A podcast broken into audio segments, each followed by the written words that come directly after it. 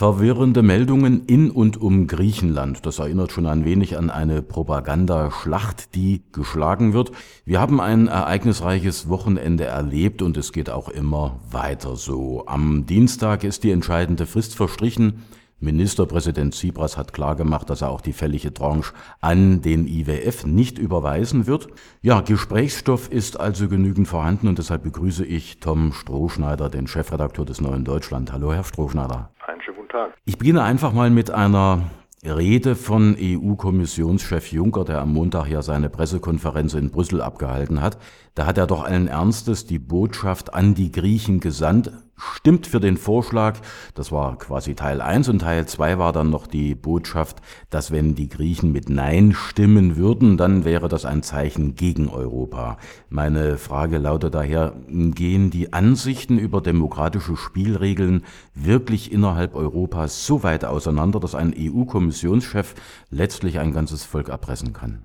Also man muss sich schon in diesen Tagen einerseits fragen, wie weit die Einmischung äh, in den Referendumsprozess in Griechenland äh, schon geht. Es geht nicht darum zu kritisieren, dass sich Politikerinnen und Politiker auf der europäischen oder auf der Berliner Ebene mit ihren eigenen Anschauungen zu Wort melden. Das ist überhaupt äh, unbestritten, das darf jeder machen. Man darf auch eine Meinung dazu äußern. Es ist sogar gut, dass eine Meinung dazu geäußert wird. Die Frage ist aber, wenn dann äh, getrickst wird, wenn mit äh, offenkundigen Falschbehauptungen agiert wird und wenn zum Beispiel die Frage des Referendums zur Grexit-Frage erklärt wird, was mhm. natürlich den Druck auf die Bevölkerung in Griechenland erhöht. Die Leute wollen nicht aus dem Euro ausscheiden. Das Referendum geht nicht über einen Euro-Austritt. Äh, ein Euro-Austritt ist so einfach, wie es äh, oft in den Grexit-Debatten behauptet wird, ja auch gar nicht möglich.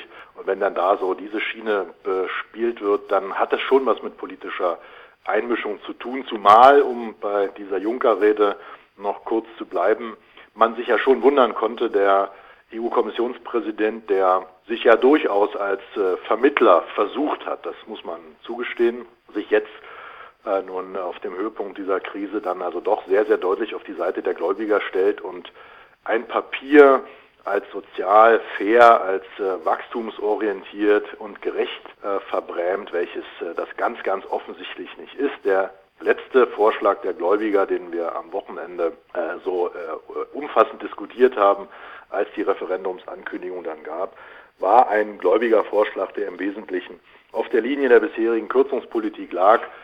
Dass es da dann Diskussionen darüber gibt, äh, und Juncker hat es behauptet, äh, das Papier sehe keine Rentenkürzungen vor, dann muss man da mal genau reingucken. Äh, es geht um die Solidar- und die sogenannten Zusatzrenten, die sollen abgeschmolzen, sprich gestrichen werden. Äh, das ist natürlich eine Rentenkürzung. Und da gab es dann zu Beginn der Woche in Brüssel noch eine sogenannte technische Unterrichtung der Korrespondenten. Da hat dann die EU-Kommission versucht, genau, ich sag's mal etwas zugespitzt, diese Lüge noch einzuordnen, indem man dann sagte, für uns gelten die Zusatzrenten nicht als Renten. Aber da sieht man ja, also es wird schon mit allen Tricks gespielt. Und ja, äh, es geht ja nicht nur um die Frage der Einmischung, um auf Ihre Frage zurückzukommen, mhm. was das Referendum angeht, sondern es geht generell um die Frage der Demokratie in Europa. Die Griechen wollen darüber entscheiden, wie ihre Zukunft aussieht. Das äh, führt nicht zum ersten Mal zu Protesten. Papandreou hat 2010 auch schon ein Referendum versucht. Er ist darüber gestürzt oder gestürzt worden, kann man sagen. Und in einer ähnlichen Situation befinden wir uns jetzt wieder. Ich glaube, Europa erlebt insgesamt sehr, sehr schlechte Tage. Ja, die EU sagt, das, was die griechische Regierung ins Feld führt an Argumentationen, stimmt alles nicht. Diesen Knackpunkt haben Sie genannt. Es geht ja um diese sozialen Einschnitte, die den Griechen wieder bevorstehen würden. Das alles seien Vorschläge, die durch andere Maßnahmen ersetzt werden könnten. Da gibt es auch diesen, diesen Passus am Ende des Papiers ja, kann man da nicht vielleicht doch irgendwo einen Kompromiss finden und sagen, lasst uns doch andere Möglichkeiten finden, Geld äh, vielleicht zu akquirieren? Ja, also es ist sicherlich so, dass äh, wir äh, jetzt in dem Moment, äh, wo wir darüber reden, nicht wissen, wie äh, in 24 Stunden die Lage ist. Es ist ein hochdynamischer Prozess und das bedeutet, dass äh, wir auch die Möglichkeit äh, in Betracht ziehen müssen, dass sich bis zum Wochenende in der Frage, kann man da noch weiterfahren, noch, noch etwas tut. Die Frage ist aber gleichzeitig, ist es denn tatsächlich so, dass der Spielraum den äh, die griechische Regierung da zugestanden bekommen würde für die Frage, wie sie Einnahmen zum Beispiel erhöhen könnte, damit sie woanders nicht so viel kürzen können, ob dieser Spielraum dann wirklich groß ist. Ich will nur an eine Sache erinnern. Die griechische Regierung hat in den Verhandlungen der vergangenen Woche vorgeschlagen, unter anderem eine Steuer auf Profite ab 500.000 Euro. Das erhöht natürlich die Einnahmen. Da muss man an anderer Stelle dann, äh, wenn man ein Haushaltsziel hat, nicht so doll kürzen. Diesen Vorschlag haben die Gläubiger zurückgewiesen. Die griechische Regierung hat vorgeschlagen, die Unternehmenssteuern auf 29 Prozent zu erhöhen. Da, hat die Griech, äh, da hat die, haben die Gläubiger gesagt, nein, wir wollen nur 28 Prozent. Also es ist dann vielleicht doch nicht so, wie äh, Brüssel gern behauptet, dass die griechische Regierung mal eben nach äh, ihren Wünschen äh, andere Maßnahmen, sofern sie also unter dem Strich dasselbe einbringen, durchsetzen kann. Da wird äh, ganz und gar nicht dieser Spielraum eröffnet. Da kann man eigentlich nur sagen, da ist ähm, in den vergangenen Wochen doch sehr deutlich geworden, dass es nicht nur um die Frage des Spielraums an sich geht, sondern dass es da auch um ideologische Momente geht. Äh, der IWF beispielsweise, der äh, will dort eine Politik des Wachstums durchsetzen nach seinem Denken. Und diese Wachstumspolitik nach Denken des IWF lautet, dass man Sozialkürzungen macht und die Unternehmen schont. Das ist eine falsche Politik nach meiner Ansicht, aber es ist vor allen Dingen eine Politik, die sich dann eben auch äh, in der Eingrenzung des Spielraums der griechischen Regierung niederschlägt. Lassen Sie mich vielleicht auch nochmal auf Junkers Rede zurückkommen.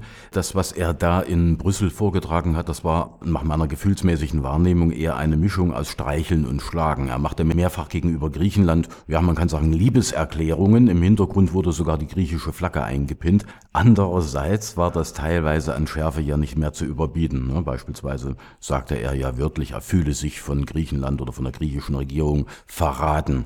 Täuscht mich der Eindruck, dass äh, bislang es nicht die Griechen Griechen sind, die die Nerven verlieren, sondern anscheinend eher die EU-Verantwortlichen? Ich glaube, dass äh, die Sache mit den schwachen Nerven momentan auf beiden Seiten verteilt ist. Ich habe aber den Eindruck, dass äh, in der Tat äh, in Athen man zumindest äh, konsequenter weiß, wo in welche Richtung man geht. In Brüssel, auch unter den Gläubigern, gibt es sehr starke Differenzen.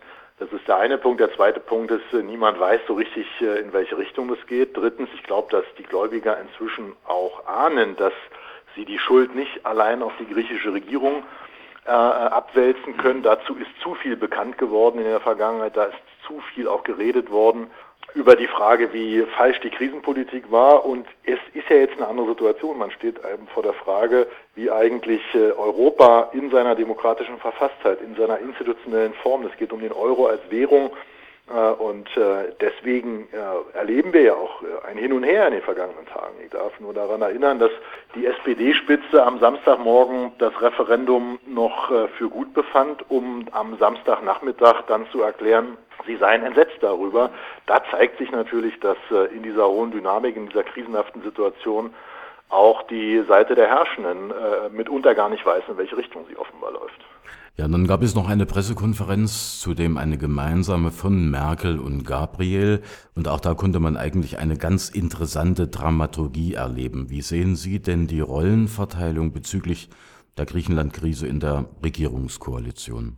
Wir haben Anfang der Woche eine Pressekonferenz erlebt, die man vielleicht mit einem Satz bezeichnen kann, die SPD-Spitze ist, was die Frage der Aggressivität gegen Griechenland angeht, äh, inzwischen rechts von der Kanzlerin gelandet. Sigmar Gabriel hat äh, sich dort sehr weit aus dem Fenster gelehnt. Er hat in sehr deutlichen Tönen nicht nur ein aus meiner Sicht falsches äh, Spar- und Kürzungsprogramm verteidigt, er hat dort gleichzeitig ähm, eine Rhetorik verwandt, indem er zum Beispiel das Referendum zu einer Grexit-Abstimmung erklärt hat, die natürlich äh, auf die ähm, Wählerinnen und Wähler in Griechenland einwirken könnte oder sollte.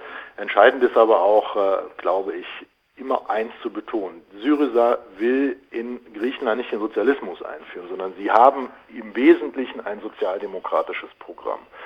Und die SPD-Spitze stellt sich mit an die Spitze derer, die äh, gewissermaßen verhindern, dass es ein sozialdemokratisches Programm umgesetzt werden kann in Griechenland. Das ist der eigentliche Skandal. Ich bin froh darüber, dass es äh, noch Sozialdemokratinnen und Sozialdemokraten äh, gibt, auch in der SPD. Ähm, wenn man sich anschaut, was äh, Gesine Schwan, die nun wahrlich keine Partei Linke war in der Vergangenheit, zur Politik der SPD-Spitze in Sachen Griechenland gesagt hat, scharfe Kritik, auch eine scharfe Verwunderung, mit welcher, äh, wenn man so will, wirtschaftspolitischen äh, Nebelsicht dort äh, teilweise agiert wird. Da kann man optimistisch sein, aber was die SPD-Spitze da abzieht, ist in der Tat äh, sehr, sehr bedenklich und wird sicherlich auch auf die innenpolitischen Diskussionen in Deutschland Auswirkungen haben. Denn man muss sich dann natürlich fragen, mit einer Partei, die wenn man so will, sozialdemokratische Politik in einem anderen Land verhindert, mit der äh, soll man sozialdemokratische Politik äh, in Deutschland umsetzen, erscheint mir ja fast ein bisschen widersprüchlich. Also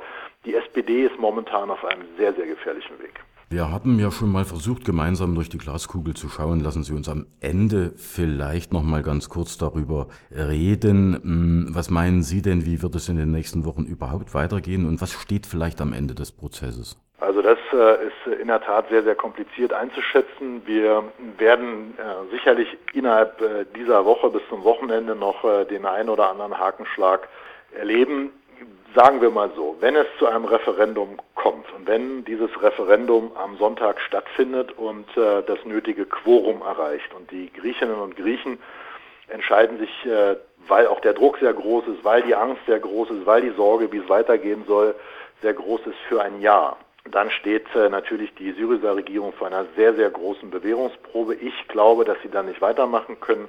Man könnte zugespitzt formulieren, die Gläubiger hätten dann ihr Ziel erreicht, nämlich die einzige Regierung in Europa, die Nein gesagt hat, zum Austeritätskurs aus dem Amt zu verdrängen, indem man nicht Panzer schickt, sondern die politischen und äh, Finanzmarktinstrumente gegen diese Regierung in Stellung bringt. Die zweite äh, Möglichkeit ist, dass die Griechinnen und Griechen mit einem Nein stimmen bei diesem Referendum. In einem solchen Fall wäre dann natürlich die Zukunft trotzdem weiter ungewiss. Ich äh, könnte mir vorstellen, dass es dann neue Verhandlungen gibt, auch mit den Gläubigern. Ich könnte mir weiterhin vorstellen, dass es dann aber nicht leichter wird für die griechische Regierung. Man muss dann mal sehen, äh, der IWF äh, wird diese Woche sicherlich so einen Teilzahlungsausfall auf jeden Fall feststellen müssen, wenn äh, die Regierung Athen nicht bezahlt. Das hat erstmal keine Konsequenzen. Es ist ja auch nicht so, dass ähm, Griechenland wirklich in die Staatspleite rutscht. Das ist ja auch ein ideologischer Begriff. Dafür gibt es ja gar kein Kriterium. Es ist so, Griechenland hat Einnahmen, Griechenland hat Ausgaben.